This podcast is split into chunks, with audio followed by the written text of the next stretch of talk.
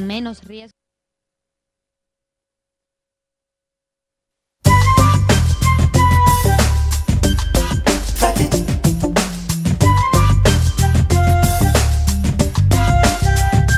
Señoras, señores, bienvenidos al mejor programa de cultura y curiosidades. Bienvenidos a toda una amalgama. Presentado por Jesús Mora en Neo FM.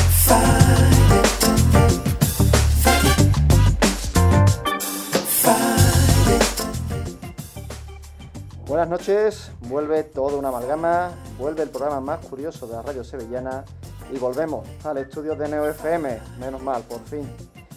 Como no puede ser de otra forma, pues esta noche os traemos una amalgama de curiosidades. Vamos a tratar temas de actualidad, vamos a tratar también literatura, recuerdos de infancia y todo esto pues nos lo traen, como siempre, nuestros compañeros y nuestra compañera. Que nada, vamos a ir empezando con estos saludos. Si no les importa, a las compis que ya estuvimos la última vez en el estudio, allá por noviembre, es decir, hace ya unos cuantos meses, la voy a dejar para el final.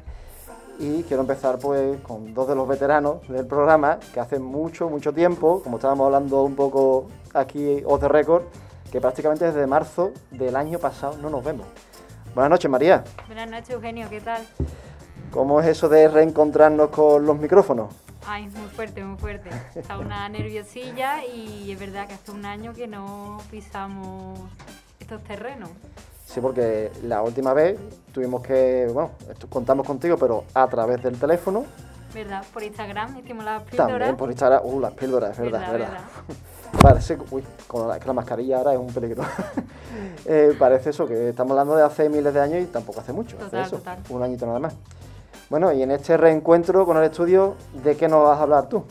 Pues voy a hablar de una serie que está muy en tendencia, salió hace poco en Netflix, que es Los Bridgerton, y voy a hablar sobre seis razones por las que no te la puedes perder si no lo has visto todavía. Total, que nos traes una recomendación para el próximo fin de semana. Sí, sí, total.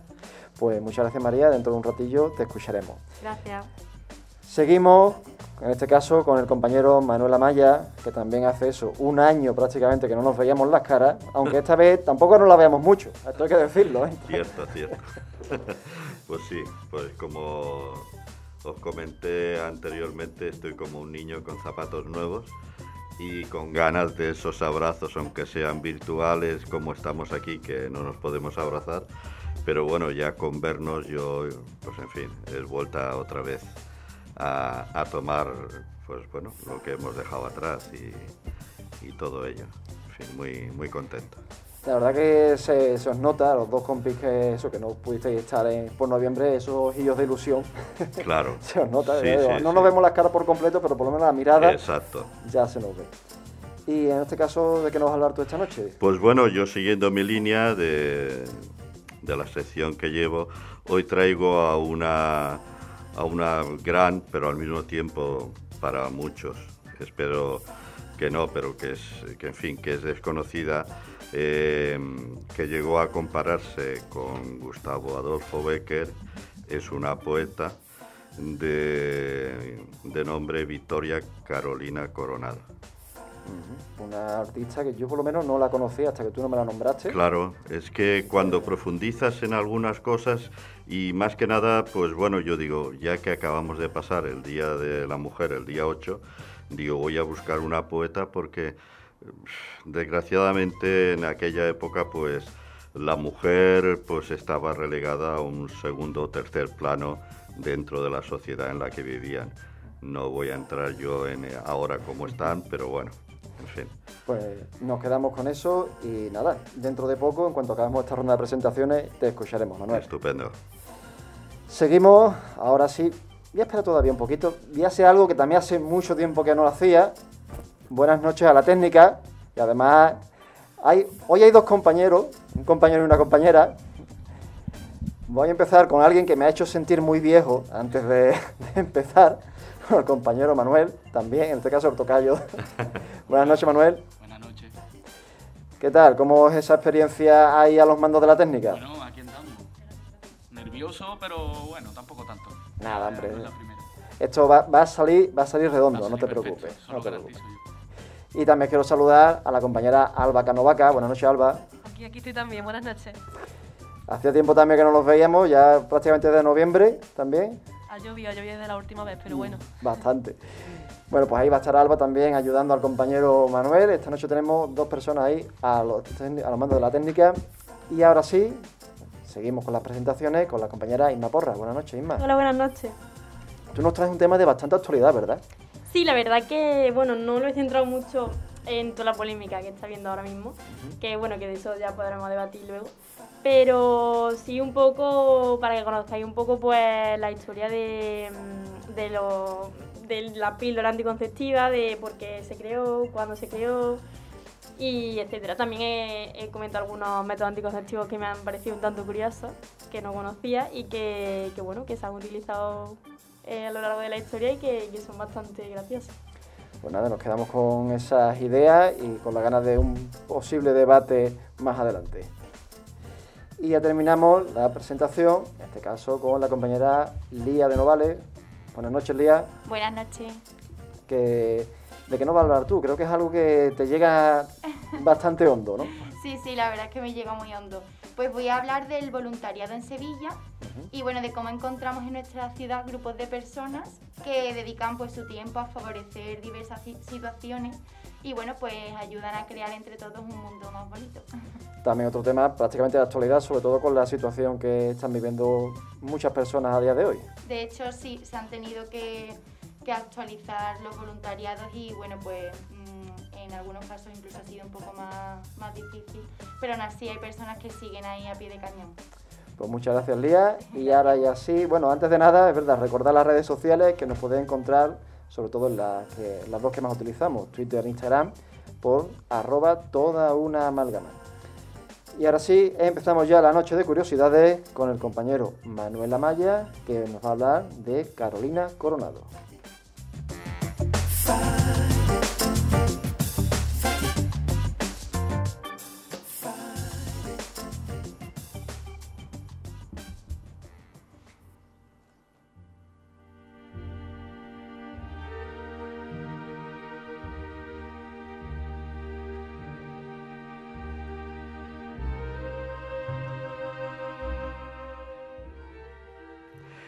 Hola de nuevo, queridos escuchantes. El personaje de hoy, como he dicho anteriormente, la llegaron a comparar con Gustavo Adolfo Becker por tener una gran sensibilidad a la hora de escribir sus poemas. Estamos hablando de Victoria Carolina Coronado. Nació un 12 de diciembre de 1820 en Almendralejo, Badajoz. Su padre, Nicolás Coronado, de ideología progresista, al igual que su abuelo, fueron perseguidos por sus ideas. El nombre de la madre, Antonia Eleuteria Romero, de Tejada. Carolina fue la tercera de nueve hermanos a quienes dedicó una gran cantidad de poemas, especialmente a Emilio.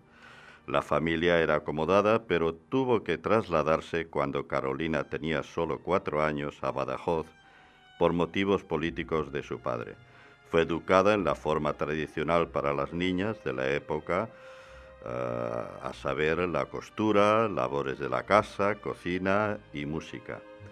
Esta última ella la aprovechó tanto que fue una virtuosa del arpa y el piano. Y con una temprana eh, afición literaria, escribió su primer poema a los diez años, y tenía trece cuando Espronceda le dedicó unos versos. Él, coincidentemente, era de su mismo pueblo y se interesó por ella por lo bonito que escribía. Fue tanto el interés por la literatura de Carolina que casi no dormía. Todo lo que llegaba a sus manos lo leía. Y empezó motivándose a escribir por Amores Imposibles. Uno de los más conocidos se llamó Alberto, pero no acabó bien la relación, pues Alberto murió ahogado en el mar. La enfermedad que padecía Carolina, catalepsia crónica, posiblemente contribuyó a su temperamento romántico, llegando a morir en varias ocasiones, lo que hizo que se obsesionase con la idea de ser enterrada viva. En una de esas falsas muertes eh, escribió, un tiempo después, Dos muertes y una vida, editado en 1844. Carolina fue una mujer de gran belleza, como así lo demuestra una pintura en un lienzo al óleo en el Museo del Prado, pintado por Federico de Madrazo. Llevó una vida revolucionaria, revolucionaria como su padre y fue una feminista adelantada en su tiempo. Por esa época, en 1838, bordó una bandera para un batallón que defendía el trono de Isabel II. En 1848, una enfermedad nerviosa la deja medio paralítica y los médicos le recomiendan tomar aguas, que es lo que antes era, pues bueno, ir a, tomar un poco de tranquilidad y demás, cerca de Madrid, donde se trasladó a vivir. Allí conoció al que poco después sería su marido, Justo Horacio Perry, secretario de la Embajada de Estados Unidos. Se casaron en 1852 en Madrid. Tuvo un hijo, Carlos Horacio, nacido en 1853, que murió con un año, y dos hijas, Carolina, que también falleció joven, y Matilde. Tal era su obsesión por la muerte que cuando murió su marido en 1891, lo embalsamó negándose a enterrarlo, y así lo mantuvo en su casa, dirigiéndose a él con el apelativo del silencioso o el hombre de arriba. Fue tía de Ramón Gómez de la Serna y era una gran amiga de la reina Isabel II por el bordado de la bandera.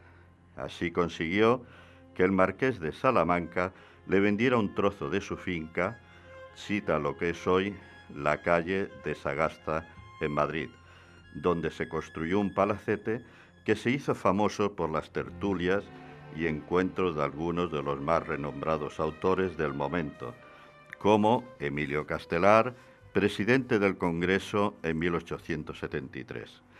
Pese a ser tan progresista, logró que le publicaran algunas de sus obras en periódicos y revistas, lo que hizo que su fama ganara enteros.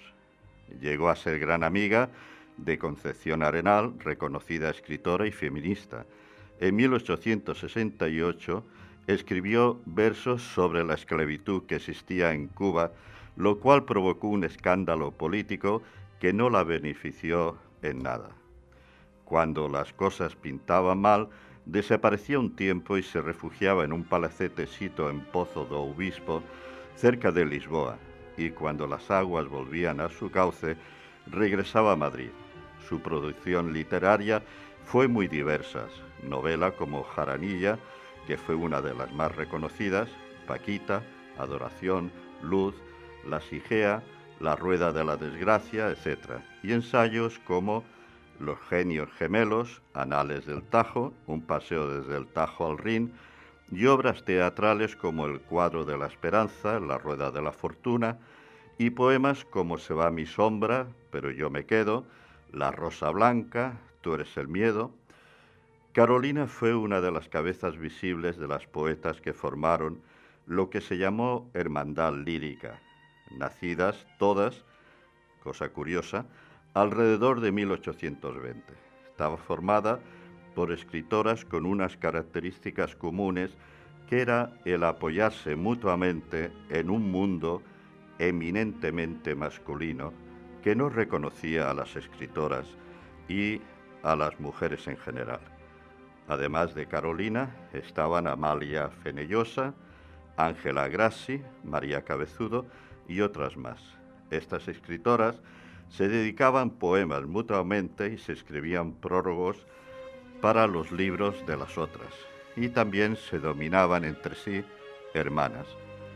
Casi todas ellas escribían con un claro estilo romántico y con una gran carga de sensualidad, también por el compromiso cívico-social e incluso político, y sobre todo el feminismo. A Carolina le gustaba mucho viajar y así fue como dio a conocer su extensa obra en países como Francia, Inglaterra, Bélgica y Alemania. De todo ello resultó otro libro titulado La Ilustración, debido a la grave enfermedad de su marido, Justo Horacio. La familia decidió trasladarse a su finca de Portugal, que la habían comprado en 1860 de nombre Mitra, para que justo se recuperara, cosa que no sucedió, falleciendo en 1891. Carolina nunca se hizo a la idea de su muerte y su única hija Matilde tuvo que desplazarse a Portugal con su familia para estar a su lado.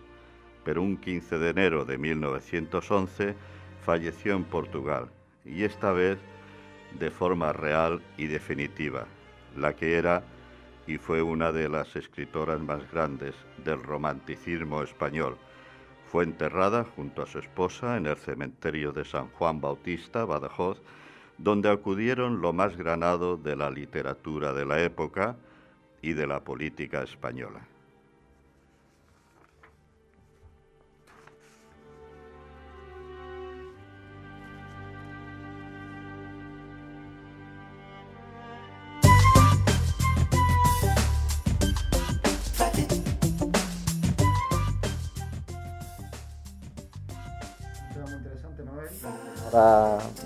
Debatiremos un poquillo. Estupendo. Pero Sí. creo que como siempre nos traes algo. de- no sé si de tu cosecha esta vez o es algo también relacionado No, esta vez no, no me osaba traer de mi cosecha. Te recuerdo el guante que te tiraron, ¿eh? Para... Sí, ya me lo dijo Juan. Ay, perdón, Jesús. Y ahí estoy.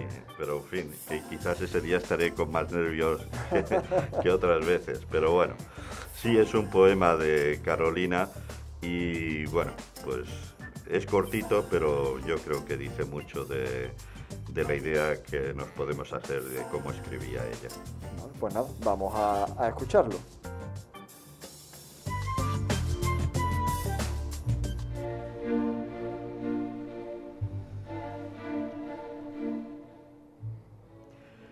Pues sí, el poema se titula ¿Cómo te llamaré? y dice así. ¿Cómo te llamaré para, para que entiendas que me dirijo a ti, dulce amor mío? Cuando lleguen al mundo las ofrendas que desde mi oculta soledad te envío. Aquí tu barca está sobre la arena Desierta miro la extensión marina, te llamo sin cesar con tu bocina y no apareces a calmar mi pena. Aquí estoy en la barca triste y sola, aguardando a mi amado, noche y día.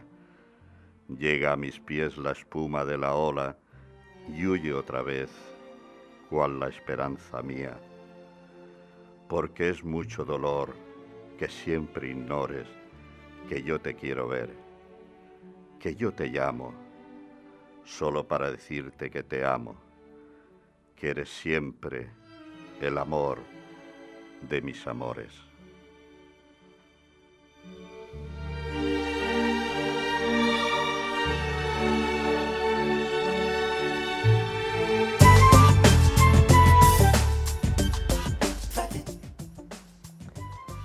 Ya echaba yo de menos estos poemas en directo. Los habíamos Pues escuchado sí. desde casa, pero los, los echaba de Me menos ha aquí en directo. porque eh, ocurre que, bueno, Carolina tiene una cantidad de poesía donde escoger y extenderse y explayarse. El abanico es tan amplio que, que cuesta. Lo que ocurre que, bueno, por motivos de tiempo, ¿sabes? No, me, no he cogido uno de los más largos, precisamente.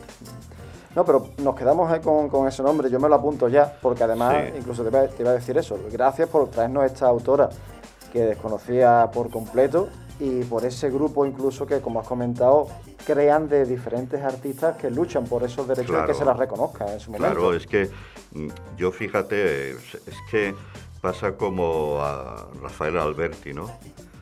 Su mujer, pues, era más reconocida que él, si cabe.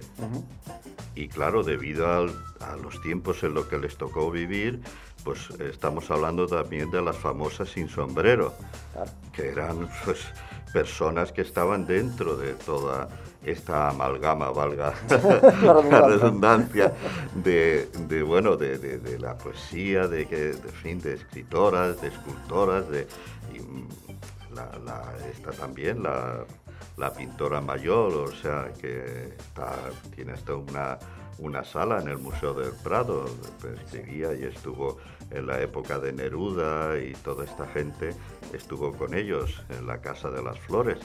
Pero entonces es que después date cuenta que cuando ellas hicieron lo que fue esta, digamos, asociación de mujeres, ¿qué ocurre? Pues que es que hay pues esta hermandad lírica, como os he comentado, a mí me dicen hoy, oye, eh, ¿te suena Amalia Fenellosa o Ángela Grassi o María Cabezudo? Y después he profundizado un poco en ellas y otras más, y, y es que tienen unos trabajos increíbles, cosa que llega un momento que dices, bueno, pero ¿qué, qué nos hemos estado perdiendo? Claro. Porque claro, yo a, a Carolina Coronado no la conocía, sinceramente, sino que rebuscando y mirando y tal, pues, bueno, digo, ostras, pues mira, ¿sabes?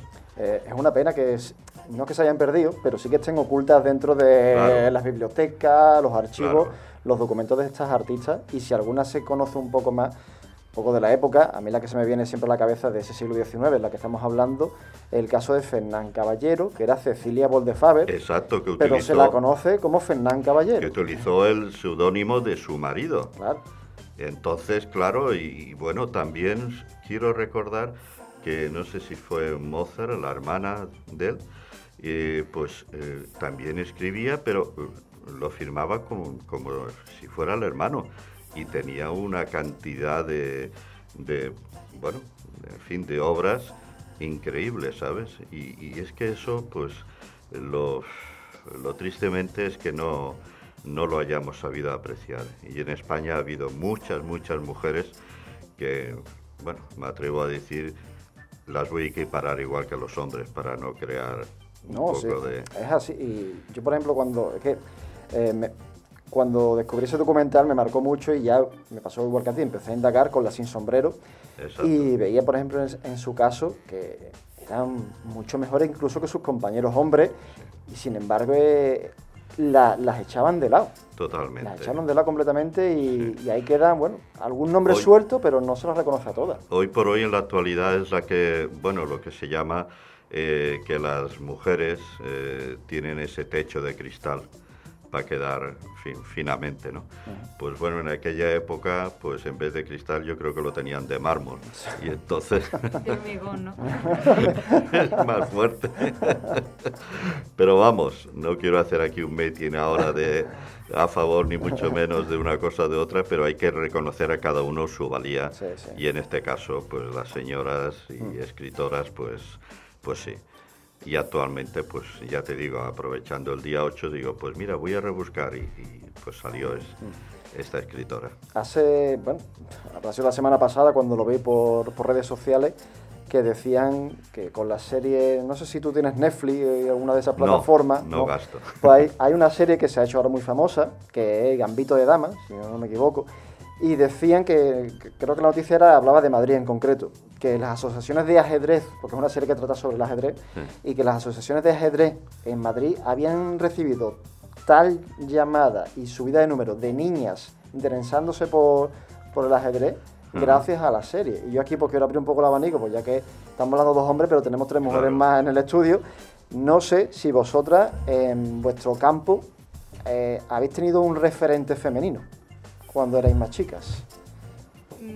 Yo la verdad que siempre que mm, he practicado alguna disciplina artística, porque yo siempre me he movido mucho por la fotografía, por la pintura o cada disciplina, siempre me ha llamado más atención las obras de, mujeres por el hecho de que, mm, lo que ha dicho él, rebuscar en esos referentes que sabes que existen, pero decir, bueno, porque tienen más peso ellos que ella? Y, y siempre pues, me han parecido más sensibles y, y por el mero hecho de, de inspirarme eh, en ella, creo que le está ayudando un poco a, a que no se quede en el olvido ese, ese tipo de, de artistas. Y quería recalcar lo que ha dicho antes de Manuel de, de Carolina, de la hermandad que tenía estas, estas mujeres de, del siglo XIX, que se, habla- se llamaban hermanas. Y me parece muy, muy curioso que actualmente el feminismo se asocia mucho la palabra hermana. Entonces no sé si, si es que al final la historia se repite o que se han basado en, en ese eh, en esa palabra que me ha parecido muy curioso que al final pues está todo conectado, me ha parecido muy, muy bonito. No sé si Lía o Isma también. Ahí están las dos dubitativas. Bueno, pues yo en mi campo, que es la biología, sí que es verdad que analizándolo a lo largo de los años me he dado cuenta de que los libros de texto nos ponen mayoritariamente referentes hombres.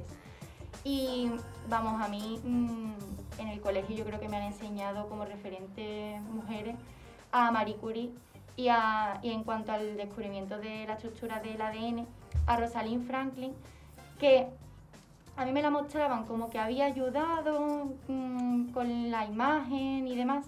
Y luego en la carrera, al profundizarlo, he descubierto que en parte se apropia, perdón, que en parte se apropiaron Watson y Crick, que fueron los dos reconocidos, eh, de ese descubrimiento. Y, es lo que habéis estado comentando, que es que muchas veces las mujeres pues han tenido que ocultarse con seudónimos masculinos y que se les ha arrebatado en parte la, la gloria de, sus trabajos por ser mujeres. Y entonces creo que algo importante que se podría hacer es empezar en los colegios, por los libros de texto, por poner pues el mismo número de referentes mm, hombres y mujeres. De hecho, em, la, la palabra historia como tal en inglés es history, que viene de his, que significa él. Y ahora em, sí que está viendo, eh, se están haciendo libros y demás con la parte de la historia que habla sobre las mujeres y se está llamando Her Story. Y mm, vaya, para que veas que, que todo está, todo gira en torno al hombre a lo largo de la historia, no se le da esa visibilidad. Ahí has pinchado un hueso porque sabes que, que tienes aquí delante historiado. Hombre, lo de la definición no creo que vaya por ahí porque la palabra historia, obviamente más antigua, vendrá de casi del griego, pero sí que eh, lo que comentas es verdad, siempre se ha centrado más en la parte de la visión del hombre. Hay, ahora hay un programa en la 2 que también están un poco reformulando esa idea, por ejemplo, basándose en el paleolítico, y donde siempre se ha dicho que muchas de las cosas que, por ejemplo, la caza era eminentemente masculina y se está viendo que no, que posiblemente la mujer, no posiblemente, no sé, que seguramente también estaba codo con codo y que muchos de esos guerreros en realidad eran guerreras. En fin, se está haciendo una revisión y viendo, analizando científicamente, es decir, no a base de ideología, sino científicamente que los restos que hay se comprueba y efectivamente son mujeres y está habiendo un cierto cambio en el, paradigma de la historia, es cierto. Bueno, pues tenemos que continuar la no- la noche. Muchas gracias, Manuel, por este tema tan interesante. A vosotros, que ha causado polémica ya. Y solo No. hacerte un comentario, es que Sí, he sí. estado intentando eh, acordarme, y es que hablando del ajedrez, hay dos hermanas que son gemelas, que son dos fueras de serie, y es que se me ha ido a mí el nombre, ahora son, son de países del este, no sé cuál de ellos, y son magníficas, que hacen competiciones y están, bueno, en, el- en fin, en lo Sí, más en arriba de- del ranking del ajedrez, ¿sabes? Bueno, Y ahora, mira, ya Eh, parece que ya la han encontrado por ahí. Sí, la acabo de encontrar, son las, las hermanas Polgar, porque yo Ajá. había escuchado hablar de Sí. ellas. Y Sí, sí. De Budapest. De Budapest, ya ves. Bueno, pues muchas gracias. Ahí lo quedamos Ya esta noche duermo tranquilo, porque si no estoy todo el rato dando vueltas. Bueno, pues Manuel, como digo, muchas gracias. Espero que la experiencia de esta vuelta haya sido Sí. estupenda. Pero que no pare, Exactamente, que no pare, que no pare. que no pare. Y seguimos la noche de curiosidades y ahora le toca el turno a la compañera Irma Porras que nos va a hablar sobre qué esconde eh, la píldora anticonceptiva.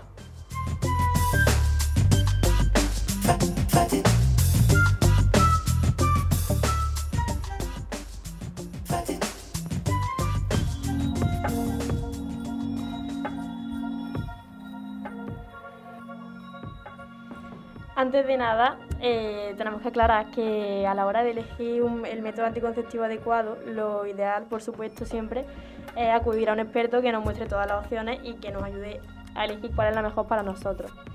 Dicho esto, primeramente voy a hacer un repaso de, un par de métodos eh, para evitar la concepción a lo largo de la historia que, que me han parecido curiosos. El primero que he encontrado ha sido eh, crema de estiércol de cocodrilo, que, aparece en el primer escrito médico del que se tiene constancia. Y bueno, se preparaba a base de estiércol de cocodrilo, como su nombre indica, y miel, y era usado por las mujeres egipcias antes del coito, porque el estiércol crea un ambiente que hace imposible la supervivencia de los espermatozoides. Otro método bastante curioso es el estornudo anticonceptivo, y es que el médico romano Sorano de Éfeso, considerado padre de la ginecología, recomendó a las mujeres durante el siglo II después de Cristo ponerse en cuclillas y estornudar después de una relación sexual para evitar la concepción.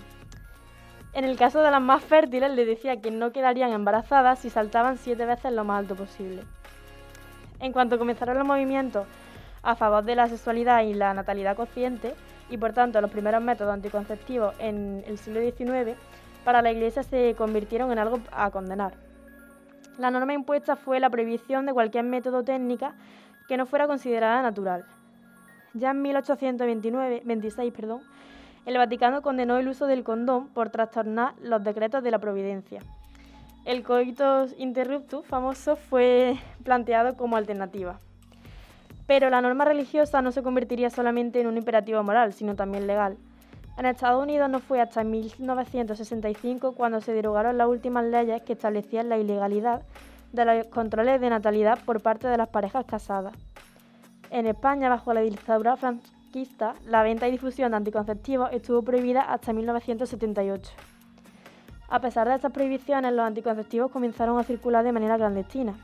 Las mujeres y las parejas buscaban soluciones para controlar su fertilidad. No se anunciaban abiertamente, pero era información que circulaba de boca en boca a través de médicos progresistas o incluso algunas mujeres que tenían conocimiento por haber viajado a otros países europeos. El condón fue dado a conocer en Europa en el siglo XVI por el anatomista italiano Gabriel Falopio.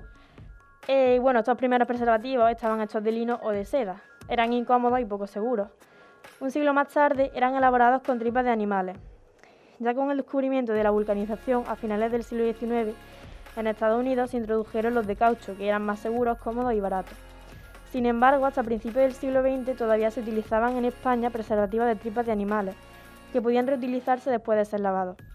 Su popularización y uso extendido no se debió a los médicos o a los poderes políticos, sino a pesar de ellos, ya que desaconsejaban por lo general su utilización más por razones morales que estrictamente médicas por el hecho de tratarse un método anticonceptivo. Con el surgimiento del SIDA, en la década de 1980 esto cambiaría radicalmente y el preservativo pasaría a estar en el centro de las campañas de prevención del virus.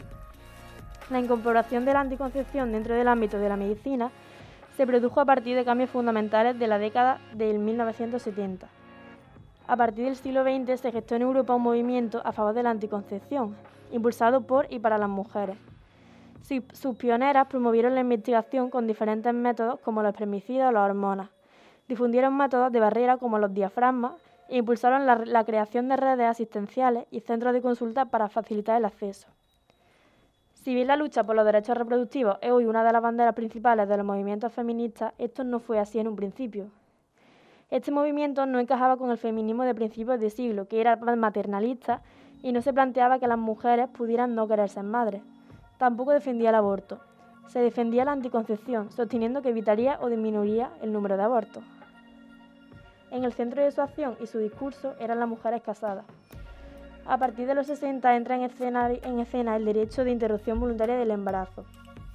El objeto del discurso eh, empiezan a ser las mujeres en general y el objetivo de la anticoncepción ya no va a ser tanto regular el tamaño de la familia o el momento de tener los hijos, sino decidir sobre la posibilidad de ser o no ser madre las ventas de las píldoras en España pasaron de 2 millones de envases anuales a mediados de los 70 a 10 millones a finales.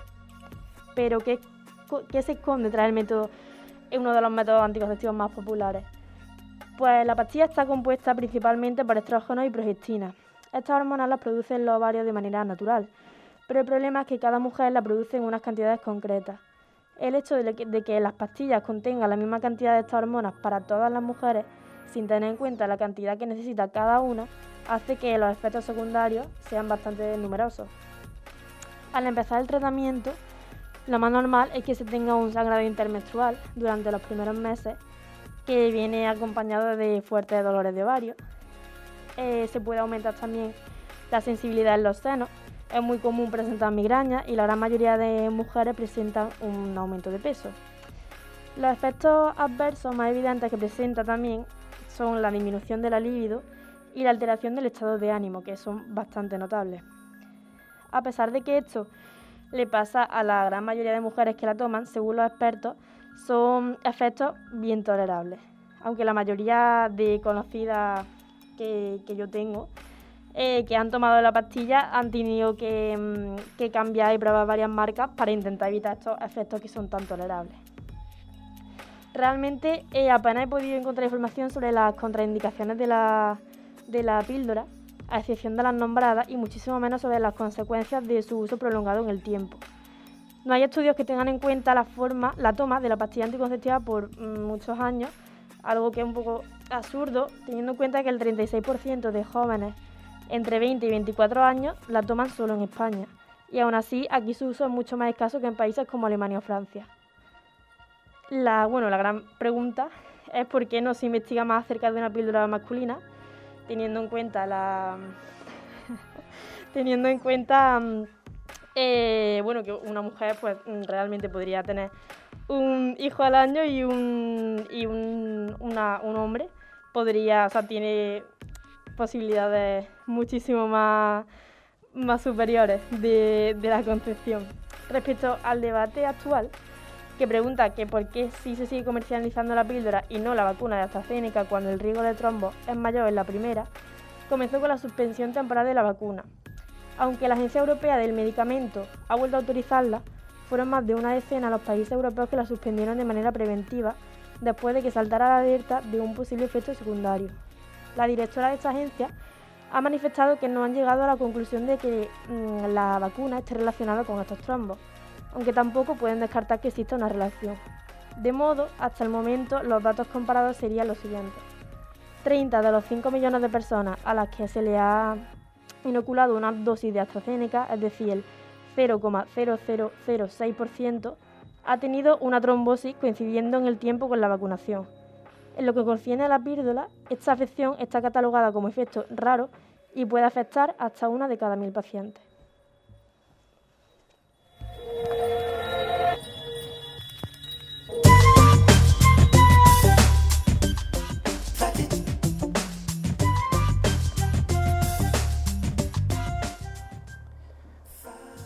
Pues como decíamos al principio, un tema de, actualidad y con mucha información muy, muy interesante. Tengo aquí unas cuantas preguntas que algunas de las risas que han escuchado aquí los oyentes mientras Isma hablaba era porque no hemos mirado porque estaba yo apuntando una cosa que justo estaba diciendo ella. Ah. Así que ahora, pero vamos a ir poquito a poco eh, sobre los primeros anticonceptivo que se utiliza, obviamente el que creo que más ha llamado la atención, que hemos puesto todo la... el estornudo, ¿no? no, no, no, no, no, no, el del estiércol. Ese hemos puesto todo aquí, la cara de asco. Hay que estar muy motivado para... Sí, sí, además era antes, o sea que yo tampoco... Lo de que la primavera era secretera, en esos casos era fuerte, ¿eh? Era fuerte. No, pero se, eh, se ve que es algo que el ser humano ha sido, ha tenido siempre ahí en mente. Claro, claro. Que ha usado hasta cualquier cosa que nos puede parecer repugnante a día de hoy para poder mantener relaciones y no tener que por ello que tener descendencia. Claro, hombre, hasta hace nada, hace, hasta como quien dice, se usaban los condones todavía de, de pieles de, animales. Una de las primeras preguntas que te quería hacer, aunque ya has estado comentando eh, sobre los estudios a largo plazo que no se hacen, pero se, ¿sabes si se están haciendo algún tipo de estudio para mejorar esos efectos secundarios que tiene? Eh, yo... por mejorar lo que es la píldora que no tenga... Lo que yo sé, no, no sabría responderte, pero si se están haciendo, mm, muy poco. O sea, no... Es como que no interesa realmente invertir en, estudiar algo que, es, que, que, realmente, o sea, que afecta a la mitad de, de la población, ¿sabes? Que no... Pero yo creo que es que no interesa y no, no, no, no, tengo constancia de que haya estudios al respecto. Es algo que se obvia, eh, pasa como por ejemplo con el impuesto rosa, creo que le llaman, o algo así. Sí, eh, exacto. Sí, a los productos de higiene femenina y tal, sí. Y bueno, vamos, sí, las compresas de hecho y tampón y demás tienen el 21% de IVA, que, claro, que no tiene productos de primera necesidad, claro, que no...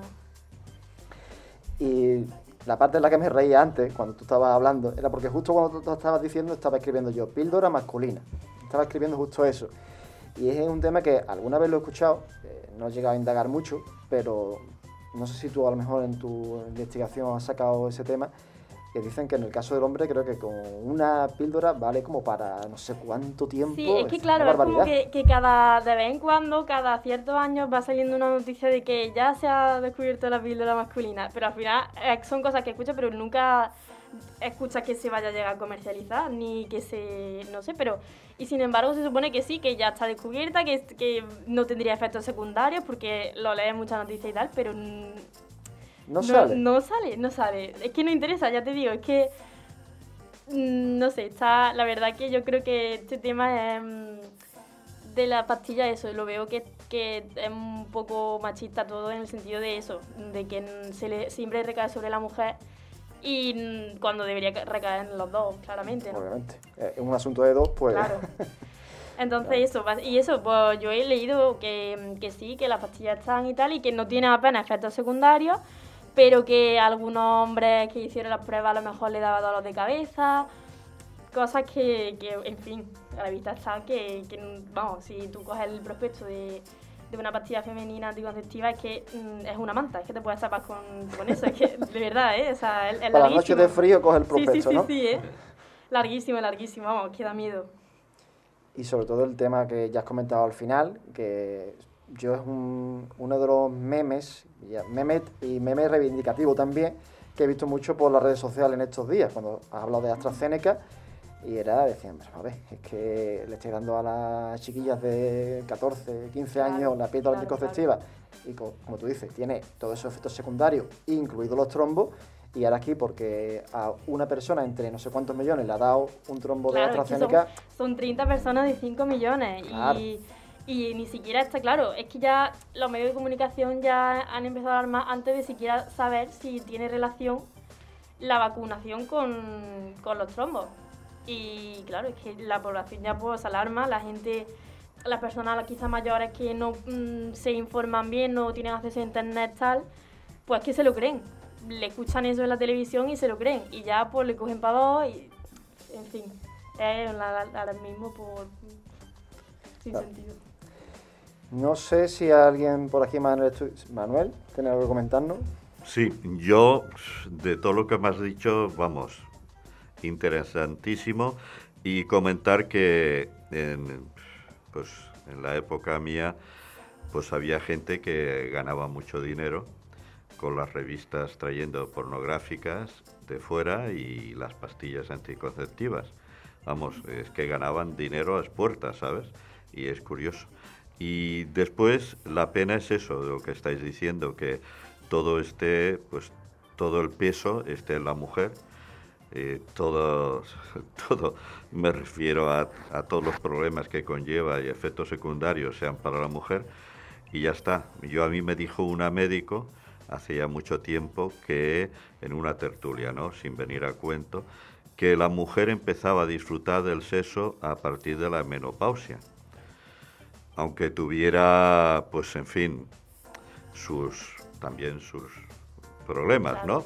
Que conlleva, ¿no? A ello, pero que la mujer, pues claro, con esa de que si la pastilla, que si otros métodos anticonceptivos, como creo que se llama DIU, Sí, el DIU y otras historias. Entonces, claro, llega un momento que ya todo eso, ya la mujer, entre comillado, no es fértil, porque también puede ser asistida, eh, y claro, ya llega un momento en el cual, pues lo que estáis diciendo es que lo del hombre tendría que salir, porque vamos, es, es que no, no lo entiendo. claro, no, yo, yo tampoco, es que eso, siempre están saliendo noticias y tal, pero es que no sé qué pasa con eso, que nunca...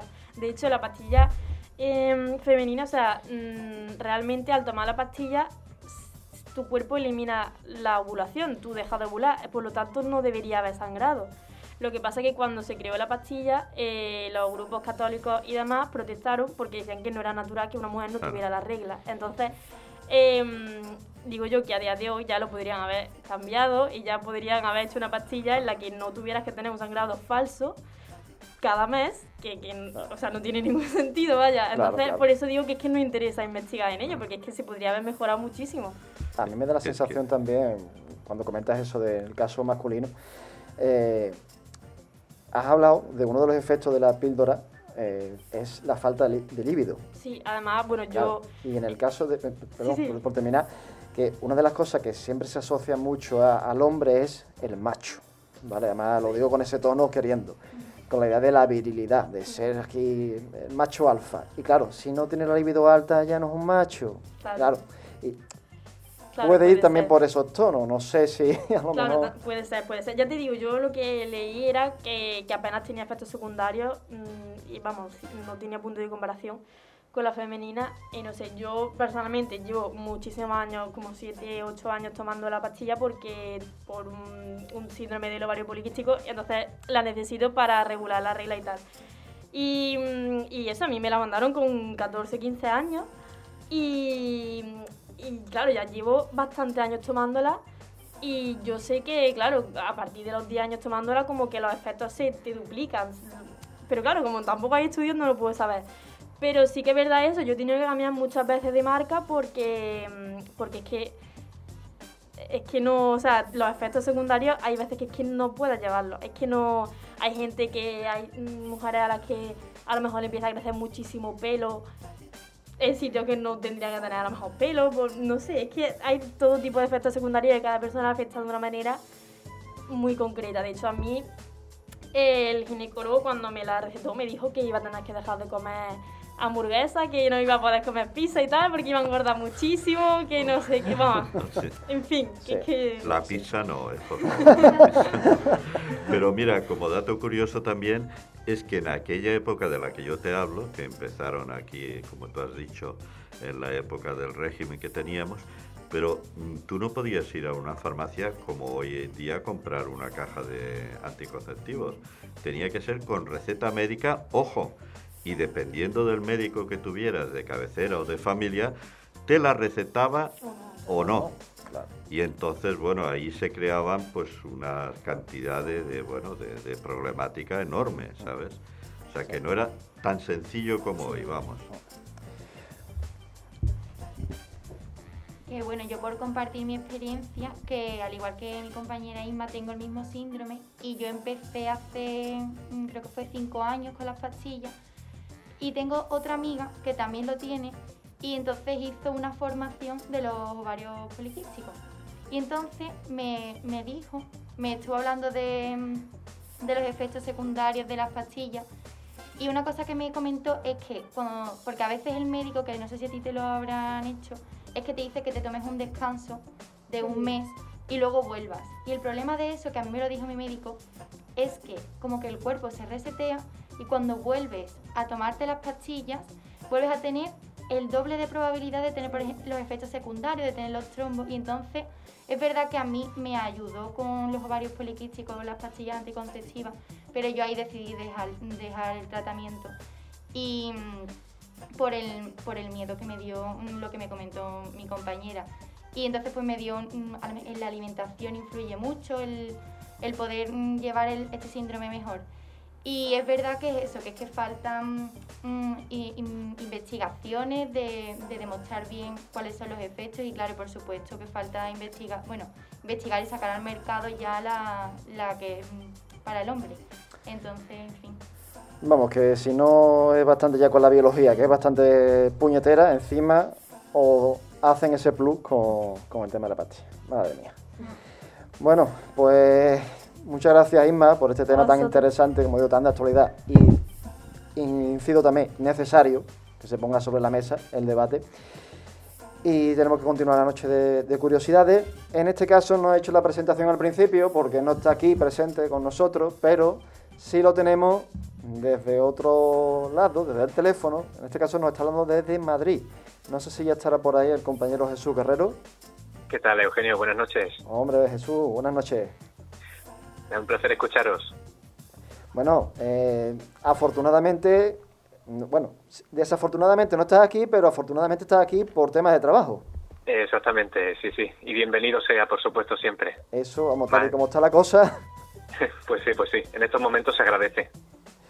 Bueno, tú nos vas a hablar sobre, para mí en este, en este caso serían recuerdos de la infancia. Cuéntanos un poquillo. Bueno, pues bueno, es un programa que he dedicado eh, a la saga Medieval, más específicamente al primer juego, ya que quiero, digamos, dividir un poco todo en varios programas para dedicarle a cada juego el espacio que se merece. Hoy vamos a hablar del primero, Medieval para la PlayStation 1. Perfecto, pues nada, en unos segunditos sonará la sintonía y ya tú mismo lo has presentado. Jesús Guerrero viene esta noche a hablarnos sobre la saga Medieval.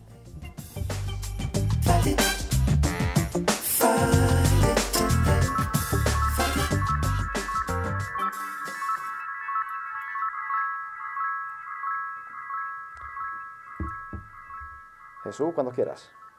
Muy bien. Buenas noches, queridos oyentes. Nos situamos en el siglo XIII, en el reino ficticio de Galomir. En las profundidades de un mausoleo, Sir Daniel Fortesque es resucitado por error como consecuencia de un hechizo lanzado por el malvado hechicero Zarok. Su vuelta a este mundo será vista como una oportunidad de corregir los errores de su pasado y poner fin a la amenaza que está asolando el reino. Sí, nuestro querido Sir Daniel fue famoso y adorado en vida. Pero la verdad es que poco había que adorar en su persona, pues era un cobarde que lograba aparentar muy bien su papel de noble caballero. En su periplo contra las fuerzas del mal, otros héroes le prestarán sus armas y consejos para derrotar a Zaruk de una vez por todas. Con esta sencilla premisa se presentaba uno de los videojuegos que revolucionaría nuestra querida PlayStation en la década de los 90. Pero ¿cómo fue concebida esta joya? ¿Ha soportado el peso del tiempo?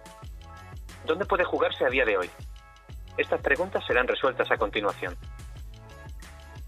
Corría el año 1995 cuando Chris Sorrell creó el primer boceto de un nuevo videojuego apodado Dead Man que se presentaba como una curiosa mezcla entre la ambientación de Pesadilla antes de Navidad y las aventuras de caballeros de Ghosts and Goblins.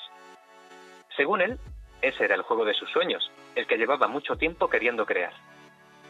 Jason Wilson, artista y diseñador, trabajó junto a Sorrell para dar forma a la ambientación del juego, bebiendo en gran medida de obras del expresionismo alemán de los años 20, como son Nosferatu, El gabinete del Dr. Caligari y Metrópolis.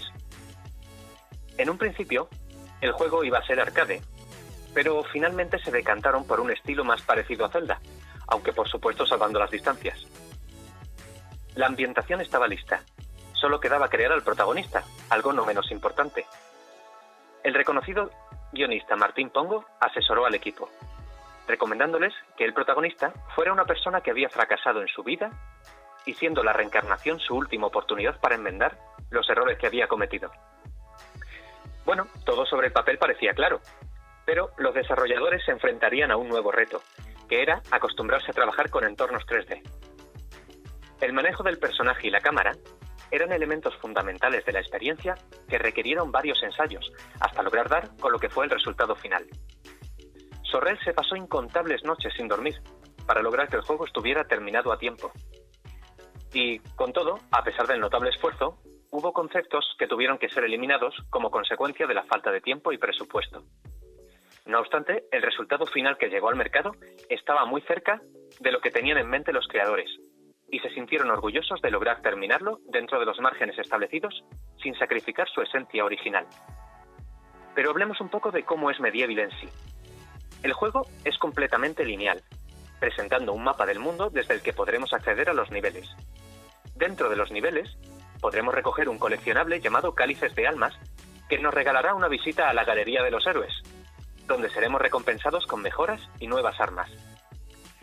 A nivel de control es, básicamente, muy parecido a otros juegos en tercera persona.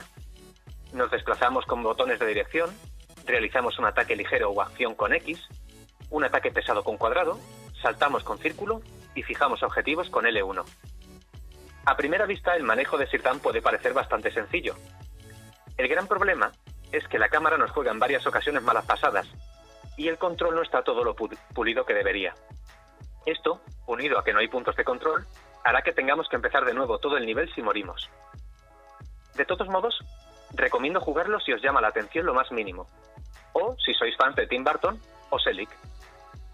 La mejor opción para jugarlo a día de hoy es adquiriendo el remake para PlayStation 4. a nivel visual es una auténtica maravilla y es bastante fiel al original. Es cierto que no presenta grandes novedades fuera del renovado aspecto gráfico y la inclusión de unas pequeñas misiones secundarias que nos invitan a rejugar los niveles, pero aún así es impresionante. Además, si lo completáis al 100%, desbloquearéis la versión de PlayStation 1 totalmente gratis. Es todo un detallazo por parte de los creadores. No puedo acabar el programa sin resaltar la impresionante labor de Andrew Barnabas y Paul Arnold en la composición de la banda sonora. Su labor es, vamos, alucinante, igualando en muchos momentos la calidad del reconocido Danny Elfman. Si no lo habéis jugado, ya estáis tardando. En el próximo programa hablaremos de Medieval 2 que, aunque es bastante diferente en su ambientación y no ha recibido mucho cariño que digamos, es una entrega maravillosa que también merece ser reivindicada.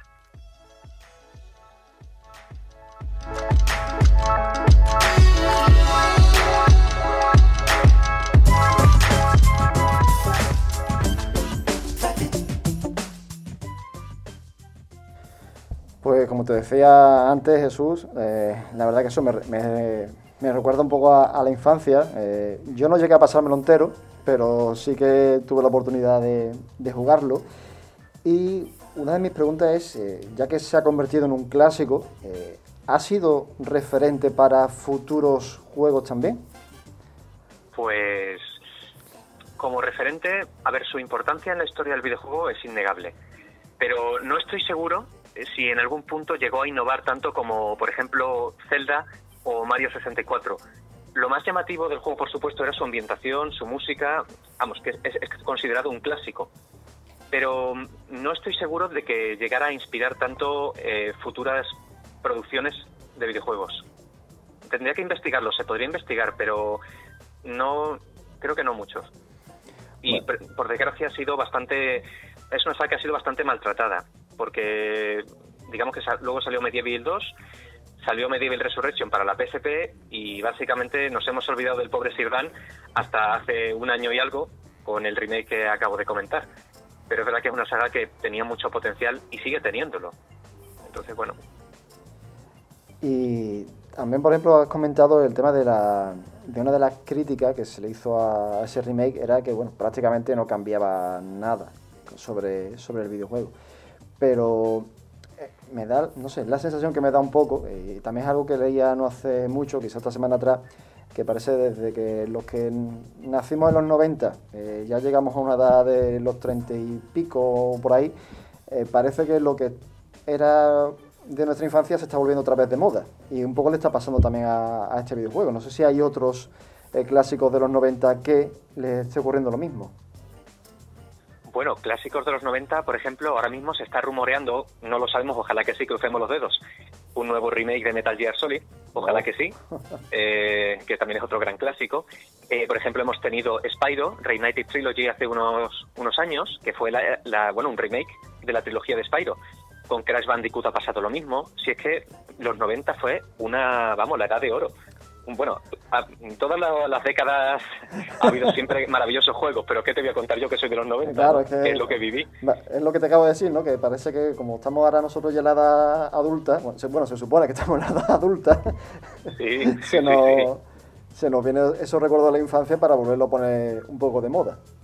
Por supuesto, si es que los clásicos nunca mueren, es lo que se dice. Cuando algo es bueno, perdura. Exactamente, exactamente. Y otro de los temas que ha comentado, que siempre sale en, todos estos temas que nos has traído en, en pasados programas, la importancia de la música, que de nuevo aquí la, has recalcado, que sin ella no se entendería tampoco Medieval. Sí, es bueno, la música es impresionante. Os animo a escuchar, bueno, eh, la original es fantástica, pero es que la versión ya del remake, que está reorquestada, es, vamos, eh, caviar puro. Eh, increíble. Yo os digo, parece que estáis, si cerráis los ojos, os va a parecer que estáis en una película de Tim Burton. Es que es increíble. Las composiciones me recuerdan muchísimo a las de Danny Elfman y está, vamos, son parte esencial de la ambientación, junto por supuesto a los preciosos gráficos que tiene. Así que sí, sí, la música que duda cabe, la gran importancia que tiene en todos los niveles. Pues muchísimas gracias Jesús por traernos esta primera parte de la saga Medieval. Estaremos aquí atentos a, lo siguiente. Y nada, decirte que me alegro un montón de que, aunque no estés aquí, no te pueda ver sea por el tema de trabajo y que la cosa en ese sentido siga yendo de escándalo de ahora en adelante. Muchísimas gracias, Eugenio. Que os vaya muy bien a todos. Gracias. Pues nada, Jesús, buenas noches. Buenas noches. Y seguimos ahora, eh, en este caso, vamos a seguir hablando de, actualidad. Habíamos hablado antes con la compañera Isma, el tema de la píldora anticonceptiva, las vacunaciones. Y María Roldán, ¿lo he dicho bien? Sí. Sí, no, esta vez no. Hoy Maraya no. no, no. Nos trae un plan para el fin de semana. Nos va a animar a que veamos o leamos sobre los Bridgerton.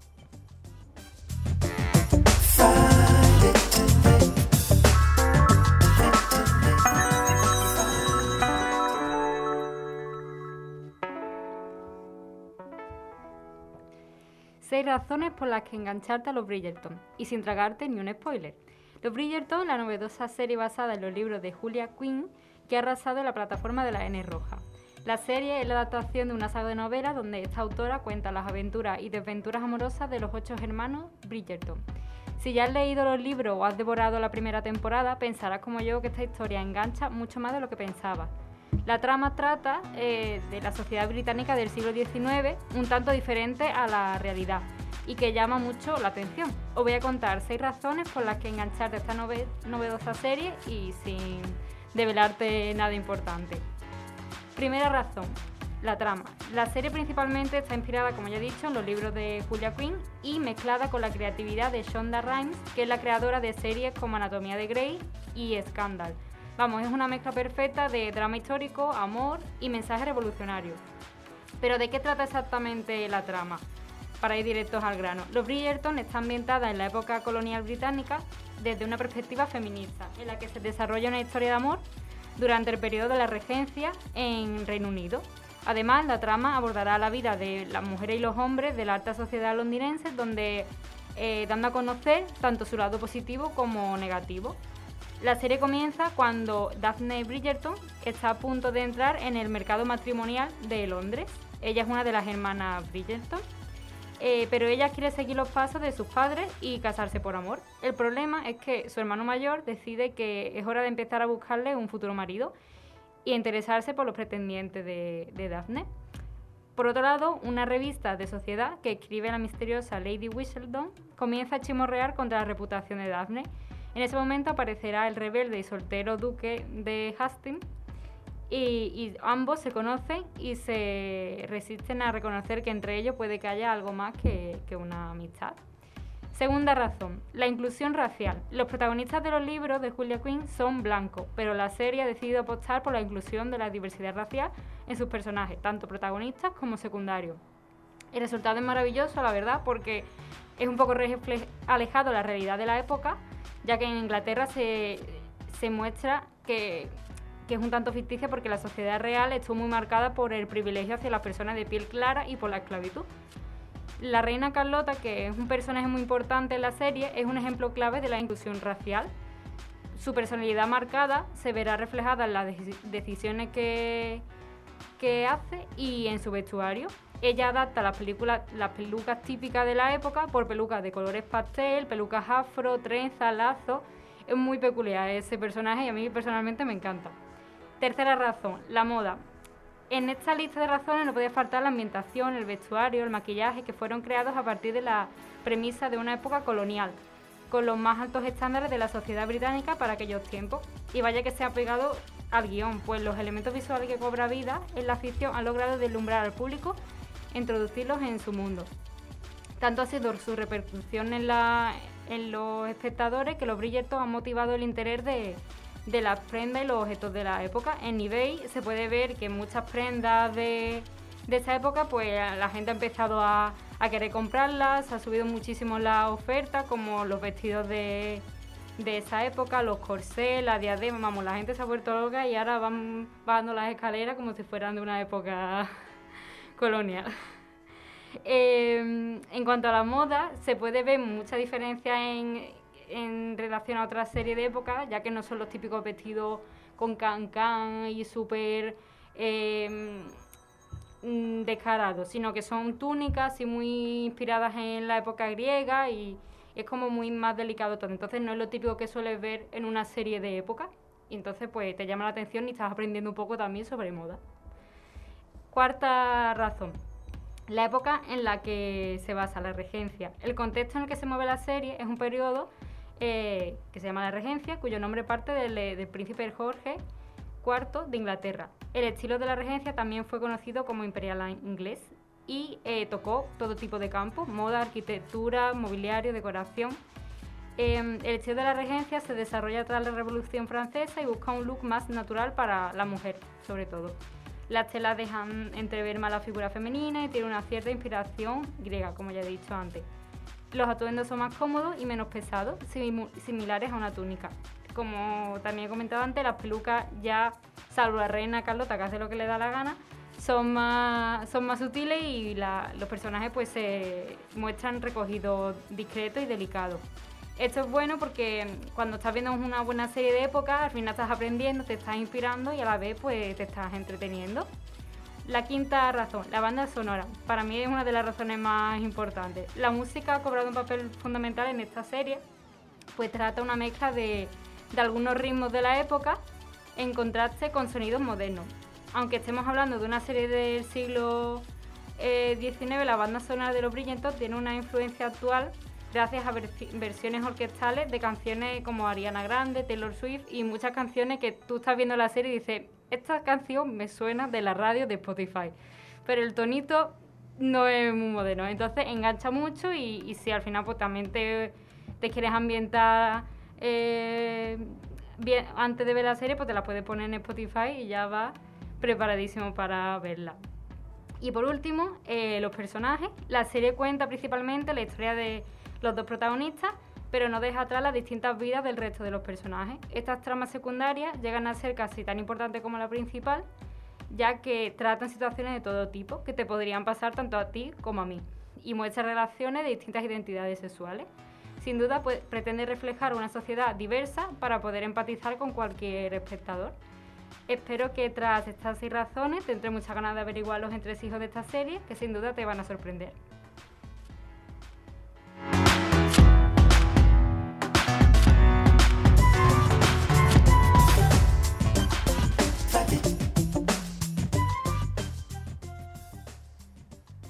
Pues mira que yo después del confinamiento me quité Netflix y al final, al final me va a ser... Te vas a ver los Me, brillos. me da porque al final, este fin de que viene... Te vas a poner la peluca. no porque trabajo, pero sí, no. Muy interesante, la verdad. Y, y hay cositas que, igual, estaba apuntando mientras, a- mientras hablaba. Me voy a quedar quizá con lo último, porque es el- la parte que veo más interesante que de la serie. Hablabas de las relaciones que se muestran en, en la propia serie.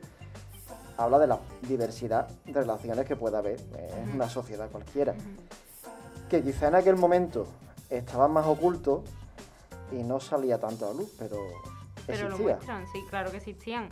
Es verdad que en este tercer punto me encantaría hablar mucho más, pero tampoco quiero hacer spoiler, pero quería basarme sobre todo que no es una serie que solo se centra en la típica historia de amor con las típicas personas, sino que sí, que se centra en esa historia, no desde un punto mm, tradicional, sino un punto más real, y aparte pues trata la vida como son 1500 hermanos, cada uno tiene su historia, pues em, te van contando distintas situaciones que, que le puede pasar a cada persona mm, según el momento en el que esté en su vida, tanto cosas buenas como cosas malas. Y también pues, le dan un peso importante a, a las relaciones homosexuales. Y a mí eso me, me encantó, me pareció muy, muy importante y, y me sorprendió porque al principio de la serie yo pensaba que iba a ser la típica serie de época. A mí personalmente me gusta mucho la serie de época porque me gusta aprender de la ambientación y que al final estás, te estás contando una historia, pero también te están contando la historia de la que se basa. Pero aparte, pues aporta mucho más. Y yo la verdad que me lo pasé súper bien viendo la serie y estoy deseando que saque la segunda temporada, que, que eso es lo bueno, que ya, ya la están grabando y si te gusta, pues no te vas a quedar triste pensando que no hay, pero sí, Vale, hay ya, ya te comentaré cuando le eche un vistazo a, a la serie. Y otro de los puntos que, que comentabas era el tema de la música. A mí lo primero que se me vino cuando has hablado, no, no de la música, hablabas de, de la serie en sí, eh, sobre todo por esas referencias actuales que tiene. Eh, se me vino a la cabeza la serie Peaky Blinders, que no, no sé si se la habrás visto, Sí, sí, también. que la música que tiene para nada es música de principios del siglo XX. No, no, Es súper música moderna. además rockera eh, y leñera, de como un metal industrial. Y nada, estaba escribiendo eso y al poco has dicho tú, la música que tiene es eh, como si fuera de época, pero sin embargo son canciones Claro, actuales. son canciones actuales que le han cambiado el ritmo, por así decirlo, y la hacen como si la mm, estuviera reproduciendo una orquesta, una sinfonía. Eh, Claro. vamos, y esta, este tipo de banda sonora me recuerda mucho a otra serie de que la que estoy muy enganchada, es más antigua, y se llamaba Mozart in the Jungle, que, Ah, sí. que habla sobre la historia de una, de una orquesta sinfónica y las canciones son pues de orquesta, pero muy moviditas.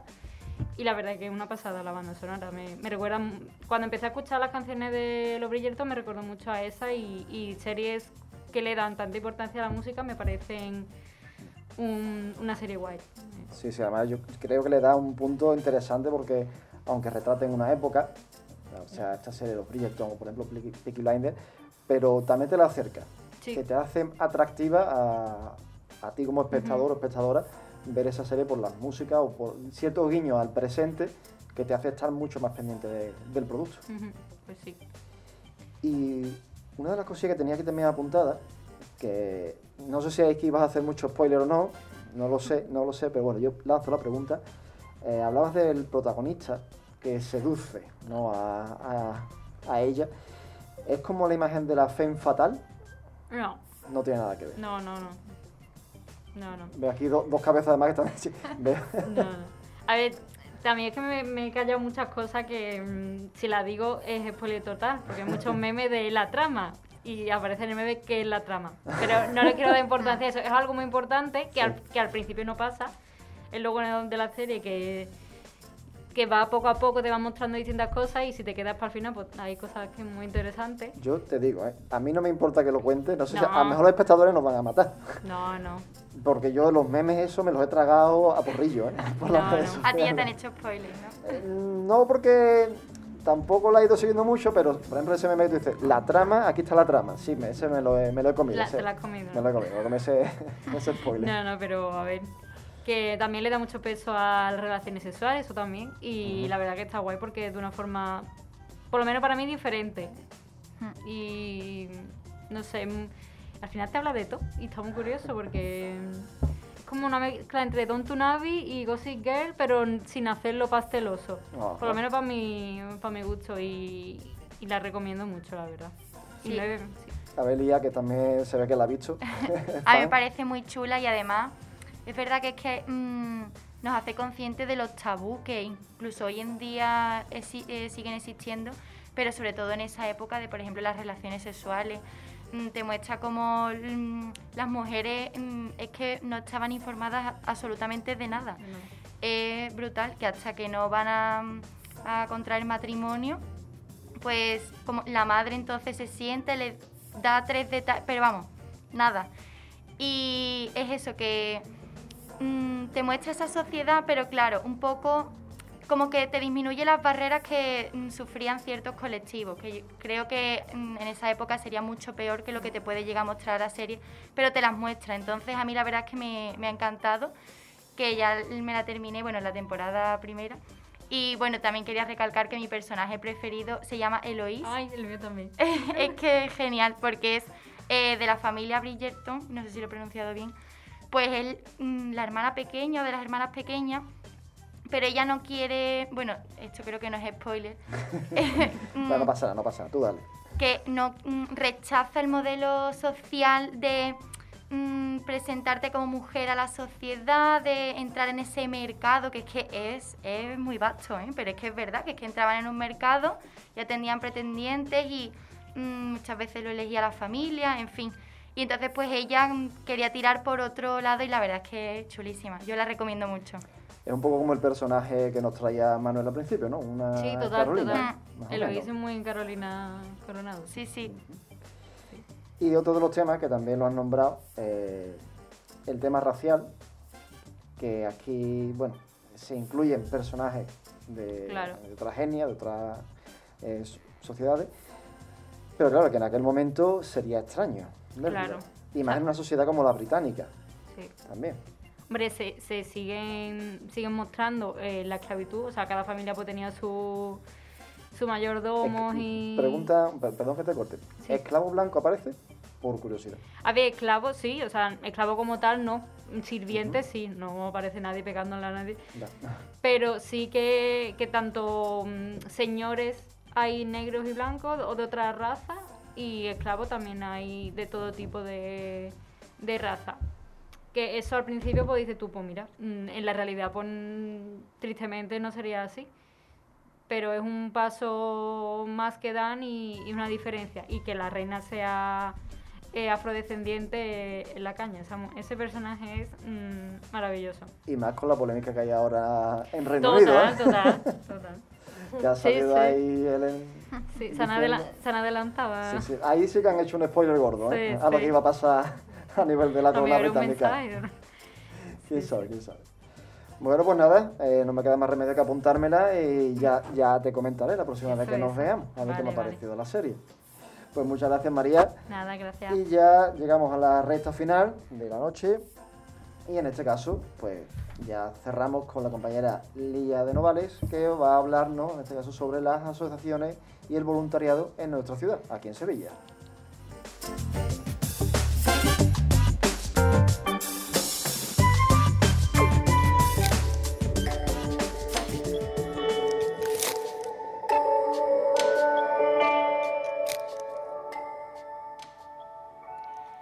Según muestra la Junta de Andalucía, en nuestra comunidad las asociaciones se dividen según la temática y según las zonas, es decir, son más frecuentes en una zona rural eh, las asociaciones que están enfocadas a la mujer o a personas mayores, mientras que en las zonas urbanas predominan las del colectivo, por ejemplo, LGTBIQ, perdón. Por lo que he podido consultar, en el Ayuntamiento de Sevilla llegan a existir unas 3.000 asociaciones, de las cuales pues desconocemos la existencia de, casi todas, yo al menos. Y, bueno, pues hoy quería centrarme en cuatro de ellas. Eh, dos están enfocadas en las personas, una es Adara y otra es Cine Domus, y otras dos están enfocadas en la naturaleza y en los animales. Eh, una es Oak Planet y otra es La Sonrisa Animal. Bueno, pues voy a pe- empezar hablando de Adara. Eh, pues Adara es una ONG que promueve la salud sexual y en ella no hay cabida para prejuicios ni moralismo. Eh, yo he tenido contacto con ellos directamente y yo destacaría de ellos su profesionalidad y el respeto con el que tratan a las personas usuarias. Y bueno, pues un poco hablando de ellos, pues ofrecen eh, pruebas de manera gratuita de, de ITS, de, que son infecciones de transmisión sexual. Y bueno, pues informan sobre ellas, hacen eventos y atienden a las personas que tengan miedos y que mm, al respecto y cualquier persona que lo necesite. Bueno, pues esta asociación se inició con 10 mujeres que iban al Hospital del Virgen del Rocío, iban creo que era con una furgoneta, y entonces atendían a las personas que eran diagnosticadas como positivos en VIH. Y bueno, pues actualmente han sido atendidas más de 47.000 personas. Y bueno, pues quería mm, hablar un poco del VIH. VIH y SIDA, ¿es lo mismo o no es lo mismo? Bueno, pues el VIH es el virus en sí, que es virus de la inmunodeficiencia humana, que es un lentivirus que causa pues, la infección por VIH. ¿Y el SIDA qué es lo que es? Pues es un síndrome de inmunodeficiencia adquirida, que sería ya la etapa más avanzada de, de esta infección, que es cuando ya el sistema inmunitario pues, estaría muy dañado. Entonces, ¿cómo viven las personas actualmente con VIH? Bueno, pues aquí en España eh, hoy en día siguen sufriendo muchos estigmas. Llegan a tener impedimentos a la hora de encontrar trabajo. Por ejemplo, actualmente en Sevilla las personas con VIH no pueden ser taxistas, no pueden ser mm, guardias de seguridad y no pueden ser cirujanos. Y bueno, solo mm, en 2018 fue cuando se cambiaron parte de estas leyes porque tampoco se podían presentar a ciertas oposiciones como de cuerpos de seguridad. Y bueno, pues esto es falta de actualización de las normas y voy a hablar un poco de mm, cuando mm, diagnostican a una persona de VIH, qué es lo que sucede. Bueno, pues ellos tienen que comenzar un tratamiento que ya les va a acompañar toda la vida. Eh, cuando pasan los seis meses que, de comenzar ese tratamiento, pues les hacen unas pruebas y les, les identifican que ya son indetectables. Indetectables quiere decir que ya el virus no se encuentra ni en sus fluidos ni en su sangre, con lo que indetectable es lo mismo que intransmisible. Ellos ya no pueden infectar a una persona con, su virus, con, el virus. Entonces, ¿por qué tienen que seguir con el tratamiento de por vida? Pues tienen que seguir con el tratamiento porque el virus puede permanecer en el cuerpo de manera latente. Por ejemplo, el herpes labial, no sé si lo sabéis, pero eso ya es algo que te acompaña también para siempre. Y a veces, con ciertas condiciones, cuando tienes más estrés o está mm, el sistema inmunitario más bajo, pues entonces es cuando se activa. Pues con el, virus del VIH pasaría lo mismo. Se podría quedar de manera latente, en, por ejemplo, en el intestino, que es normalmente donde se puede quedar, y entonces pues se podría volver a propagar. Pero realmente estas personas pues no pueden eh, infectar a otras. Entonces, mmm, ¿por qué seguimos teniendo miedo y por qué seguimos mm, estigmatizando eh, esta infección? Bueno, pues yo personalmente creo que es por desconocimiento, porque esta información no la tiene todo el mundo. De hecho, yo he hecho varias formaciones con Adara y antes pues no mm, tenía muy claro exactamente la diferencia. Incluso había una serie en Netflix, aquí no me acuerdo cómo se llamaba, pero que la persona, eh, una de las personajes mm, protagonistas eran, tenía SIDA, había tenido SIDA y entonces con el tratamiento ya solo tenía VIH, entonces ahí un poco empecé a entender cuál era la, diferencia. Y bueno, pues realmente las personas con VIH con el tratamiento pues tienen esperanza de vida igual que el resto, eh, tienen relaciones sexuales seguras, de hecho más seguras incluso porque son personas que ya se sabe que no lo van a transmitir. Y bueno, pues mm, yo creo que cuando la sociedad aprenda esto pues podrán empezar a vivir sin sufrir perjuicio. Y bueno, pues otra asociación que traigo es LASA, que a esta le tengo especial cariño, y es una protectora de animales eh, que bueno, nació en un pueblo de Sevilla, en Brenes, y se trasladó a otro pueblo que es La Campana. Y bueno, pues luchan por el bienestar animal, eh, recogen, vamos, como muchas otras, recogen a, animales en la calle, que es peligro de atropello, mm, los rescatan de malos tratos, eh, y bueno, pues los acogen y los cuidan hasta encontrarles una familia. Otras podrían ser, otras de Sevilla, son Arca, eh, Benjamín Menner, que no sé si la he pronunciado bien, que es especialmente de Galgos. Y bueno, pues al igual que el ASA, pues se encuentran fuera de la capital porque hay un decreto que dice que no está permitido construir mm, protectoras en suelo urbano. Entonces, bueno, pues esto dificulta un poco a la hora de que los voluntarios puedan llegar hasta allí. Entonces lo que se hacen es que pues los voluntarios que tienen coche pues se reparten y bueno, actualmente se están siguiendo las medidas de seguridad con la pandemia para poder hacer llegar a más personas. Y bueno, pues nada, pues la ayuda en estas asociaciones pues puede empezar por mm, transmitir las necesidades que tienen por las redes sociales, por mm, visibilizar mm, tanto los perritos que tienen como eso, como estas necesidades y luego también pues hay personas que por sus conocimientos, eh, ya sea pues de fotografía, por ejemplo, o de mm, mm, veterinaria, pues también pueden aportar. Y bueno, también los voluntarios, en este caso, pues el LASA mm, se va los domingos por la mañana eh, a pasear a los perritos por el campo y al final vas a ayudarles a ellos y te vuelves con que te han ayudado ellos a ti porque te recargan la energía. Y, bueno, también se puede colaborar de otras formas, como siendo familia de acogida, que es durante un tiempo y la asociación se hace cargo de los gastos, o adoptiva, que bueno, pues ya es mm, indefinido. Y mm, bueno, pues esa sería la asociación de LASA. Luego traigo otra, que es Cine Domus, que es mm, enfocada a las personas. Bueno, pues esta asociación realiza intervenciones eh, apoyando a personas sin hogar entonces pues se hace un reparto de alimentos, de, ropa de abrigo y hay un contacto directo con las personas. Eh, su objetivo es atenuar la exclusión social que sufre este colectivo y, bueno, pues eh, aquí en Sevilla eh, lo que hacen es, mm, se mueven por el casco antiguo, tienen la sede en Gran Plaza y los miércoles por la tarde se reúnen allí para preparar mm, la comida que van a repartir o la ropa de abrigo que han ido recogiendo y demás. El Banco de Alimentos hace mm, donaciones y particulares también. Y ya luego pues por el casco antiguo se van mm, moviendo y van repartiendo en ciertos puntos que es donde más personas hay y donde ellos ya se lo conocen, eh, pues eso, esta comida y, esto, y esta ropa y demás. Y bueno, pues mm, también decir que pues, mm, están organizados por un grupo de WhatsApp y, y no solo hacen esto, sino que también están en contacto con familias que sí tienen hogar, pero tienen situación eh, precavida, precavida creo que se dice, no sé, precaria, perdón. Y, mm, y entonces, pues a lo mejor si necesitan pues muebles, si necesitan pues ropa para el niño, si, pues también ponen en contacto esas necesidades y se ha creado como una cadena de voluntarios que entre unos y otros, pues unos en, em, acuden a la llamada de la necesidad, otros mm, pueden facilitar esos materiales y la verdad es que han formado una gran familia muy bonita. Y, ah, bueno, la última que traigo es Off Planet que nació en 2019 aquí en Sevilla. Y bueno, pues esto fue un hombre que se llama de hecho Iván Barbosa, pues incentivado por otros grupos de acción local que él veía, empezó a recoger basura en el verano del 2019.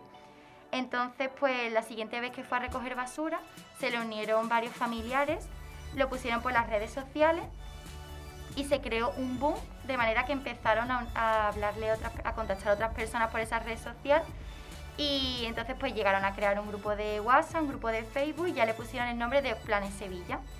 Bueno, pues actualmente no solo se ha extendido por otras ciudades de España, sino que ha llegado a tres continentes distintos, porque ha llegado también a Camerún, a Guatemala. Y bueno, pues mm, parte de la ayuda que hacen es lo que he comentado de recoger basura, pero también dan charlas en centros educativos para concienciar a los jóvenes, eh, colaboran con reforestaciones, y bueno, pues los fines de semana es cuando están haciendo los eventos de, la recogida, que de hecho el sábado pasado tuvieron el último. Y lo podéis seguir en las redes sociales, que repito el nombre, se llama Planes Sevilla, que es cuando informan, por las redes sociales informan de cuándo se van a reunir. Y bueno, pues nada, pues entonces estas asociaciones para terminar, pues también mm, eh, hay una plataforma que se llama Teaming, que es, mm, bueno, parece que estoy aquí como haciendo publicidad, asociaciones, pero eso que hay una plataforma que se llama Teaming y mm, por ahí pues se pueden también hacer donaciones desde un euro y la verdad es que todo esto pues les ayuda a poder seguir ayudando a, a los distintos fines que tienen cada uno. Y bueno, pues nada, espero que os haya gustado este espacio y que por las redes sociales podréis compartir si os gusta para poder traer otro día otras asociaciones. Y muchas gracias.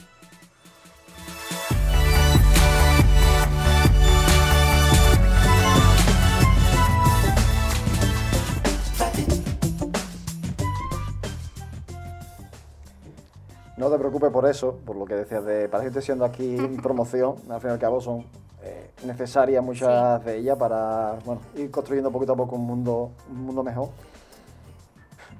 Mm, me has dejado abrumado porque tenía he empezado a apuntar, apuntar, apuntar cosas porque eh, creo que se te ha quedado hasta corto, me sí, parece sí, a mí. Sí, yo podría haber seguido aquí hablando. me lo imaginaba porque hay temas y temas. Mm, voy a mirar cómo vamos de tiempo y así voy haciendo algunas preguntas o no. Una de las cosas primera que quizás más más me ha sorprendido es esa prohibición de construir eh, protectores en suelo urbano. ¿Por qué?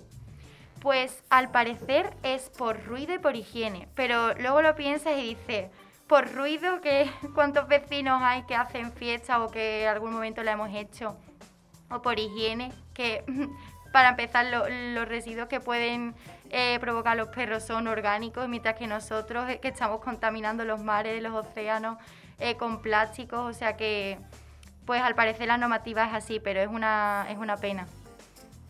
Pues me sorprende, la verdad. Sí. Sobre todo lo que tú dices, el tema del ruido, bueno, es que uno abre la ventana, vamos, aquí mismo en el estudio donde estamos, tenemos una carretera al lado y se escucha de vez en cuando, decir que... Sí, sí, la contaminación acústica que hace el ser humano yo creo que es muy, muy, superior a la que pueden hacer los animales. Curioso, la verdad. Otro de los temas de los que has hablado, de la asociación Adara, no sé si nace en los 80 por casualidad esa asociación, no lo sabes, ¿no? Pues no sé exactamente, lo puedo buscar ahora, pero no sé exactamente en qué año nace. Eh, sé que eso que empezó por mujeres y que se ponían en el, en el, Hospital Virgen del Rocío y ya pues ya tienen una sede y demás. Y, pero no, no sé yo el año. Que como comentaba el tema del VIH, por la fecha me, me cuadraría. Y sí que mm, me ha gustado una de las cosas que, que- que has apuntado, sobre todo para quitar estigmas, el tema de ese VIH casi desaparecido. Yo es algo que sinceramente me enteré hace muy poco, decir, habrá sido hace dos o tres meses, que el VIH puede llegar a un punto que sea eso, indetectable, incluso puedes tener hijos, puedes Sí, bueno, sí. re- llevar una vida prácticamente normal. Eh, total, de hecho en una de las formaciones, eh, bueno, había tres personas con VIH y una de ellas había sido madre. Y cuando le, le detectaron el VIH, ella pues se puso a llorar diciendo, ¿y ahora qué pasa? Que no voy a poder tener hijos.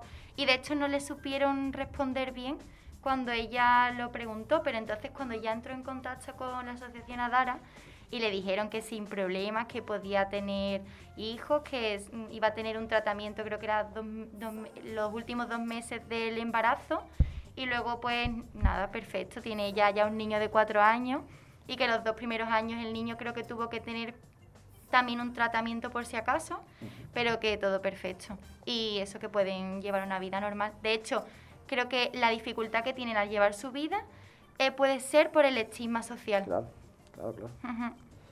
Y también de la última que, asociación que hablaba sobre el tema de limpieza, de residuos, hay algo que se me ha venido a la mente cuando lo comentaba, que es una noticia que vino hace mucho, y aquí también le lanzo un poco el guante a la compañera María, que como sé también le gusta el tema medio ambiente. No sé si lo habéis visto, eh, unos grupos de, de running o de corredores, pero para ir limpiando las playas. Ah, qué bueno. Pues no me había enterado. Yo tampoco, pero me parece Sí, súper yo, bien. ya, te- ya os digo, lo, lo vería ahora eso, unas dos semanas aproximadamente. Y creo que era por la zona de Cabo de Gata, creo que era en Almería, donde, bueno, empezó más o menos como esta asociación que tú has comentado, una sola persona y luego poquito a poco se le fue uniendo más gente. Y son grupos de, de running que van eso, corriendo con una bolsa de basura y unos guantes y toda creo que ya hasta ahora lo puedo decir la palabra. Eh, toda la mierda que se encontraban por mitad de- del campo o de la playa, la van recogiendo para luego, obviamente, dejar limpio y tirarla. Qué bien. ¿Qué? No, que hace poco también Lipasan, ¿no? Lipasan creo que es. Han sacado también una, una acción sobre. mm, para que la gente in- incite a recoger. como un programa que incita con puntos o con algo a, a que la gente recoja la basura de la calle. Que al final es fuerte que tengas que mm, regalar o algo a la gente para que sea cívico, ¿sabes? Sí. Porque es que cuando veo a una persona tirar algo mm, por la calle es que se me se te revuelve se todo. me ¿no? calienta sangre como la primavera, y digo, no puede ser. Pero bueno, por lo menos no que no se diga que no se hace nada para que la gente siga tirando cosas, pero Pues sí, poquito a poco se va concienciando. De hecho, creo que lo que dices puede ser reciclos. sí, Sí, eso. es una aplicación que, que crearon y que entonces te, te da como una puntuación cada vez que reciclas. Entonces, pues incentiva a la gente a eso, a recoger y a reutilizar, bueno, a reutilizar, no a reciclar eh, pues la basura que se vayan encontrando.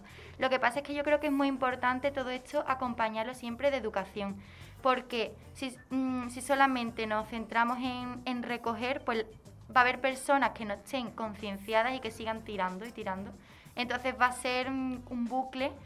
Entonces yo creo que es importante también concienciar a la gente de que no tire y en algún momento pues podamos llegar a tener que a no necesitar estos grupos de recogida de basura y de, y de limpieza y no tener ni que reciclar ni por las calles. Es que al final un poco todo lo que has comentado tú, eh, tanto esto de la basura, eh, las bueno, personas que están en la calle sin hogar y los estigmas que se crean a, a partir de algunas enfermedades, es eso, prácticamente educación. Es que también hace, bueno, imagino que lo habréis escuchado, eh, porque fue muy famoso en el Congreso de los Diputados, cómo se hablaba, por ejemplo, de salud mental y directamente vete al médico. Vete al médico, que además no es el Me va a matar Jesús porque al final sale el tema política, pero bueno, también un poco en, en la línea de lo que hablabas del VIH, como hay un cierto estigma hacia las personas que, que lo tienen para encontrar trabajo y en el caso de la salud mental y de otras enfermedades también, también se, se bebe un poco ese estigma por ahí de, no, ¿qué, ¿qué le pasa? No, es que está nervioso o que está nerviosa. No, eh, hay algo más por ahí. Claro, escondido. es que hay que normalizarlo, igual que el- lo que se dice, que igual que cuando tienes un dolor en la rodilla vas al médico,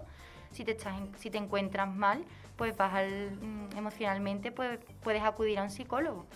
Entonces creo que es importante normalizarlo. Yo he acudido a psicólogos y, y me han ayudado mucho, la verdad. La verdad que sí, al final es eso. Educación para ir concienciando un poquito de los cambios que son necesarios. Bueno, me están avisando, me están echando la bulla por ahí al fondo. ya tenemos que ir terminando. Muchas gracias, Lía, por traernos todo esto. Ya te digo, creo que se te ha quedado eso, corto al final del tiempo. Pero bueno, hay muchos programas para seguir ahondando en cada uno de los temas. Es genial, pues muchas gracias. Y bueno, ya sí, vamos a empezar la despedida, ya que estamos contigo. Eh, nada, muchas gracias por estos temas. Espero que hayas disfrutado. No sé cómo ha sido esa vuelta otra vez aquí al estudio. Pues ha sido genial. Además, precisamente con este tema que me hace mucha ilusión y estoy súper contenta de poder veros las caras aquí en persona, aunque sea con la mascarilla. Y, y nada, eso que, que muy agradecida siempre de poder estar aquí. Pues muchas gracias a ti, Lía, y nos escuchamos próximamente. Exacto. Y más. Bueno, me alegro mucho de que estamos aquí de vuelta. Y, bueno, lo de ahora que habéis dicho de la salud mental y tal, es un tema que tengo pendiente porque yo mmm, sufrí depresión y, es un tema eso, al que me gusta siempre darle visibilidad y, y eso, da a que es una enfermedad y que, y que se necesita mucho apoyo para salir de, de ella y mucha ayuda, la verdad. Pero que bueno, que se puede. Así que eso es un tema que tengo pendiente, la verdad. Hombre, ya que lo estás diciendo, estaría feo eh, no decirlo también por mi parte, eh, también, yo en su momento también tuve que acudir a, a un psicólogo por cosas también, bueno, la cabeza que es muy puñetera, al fin y al cabo, Sí, sí. y que eso, que no hay que estigmatizar, que son cosas más que están Sí, vaya, ahí y ya yo, está. yo sigo yendo al psicólogo y, y lo mejor que me pasa, o sea, cada 15 días que voy ahora eh, lo estoy deseando, la verdad. Bueno, pues muchas gracias Isma por esos A temas que nos traes. Yo, el último programa también fue leñero en cuanto a tu tema, este también. Yo espero que el siguiente sea igual. ¿eh? Ya, ya estás dejando el nivel alto, hay que continuar por ahí. ¿eh? Sí, sí, me buscaré un tema polémico también, a ver, que se cree un debate aquí. Pues muchas gracias Isma. Y ya terminamos, bueno, no vamos a terminar del todo, porque me que despedir antes de la técnica, con María Roldán.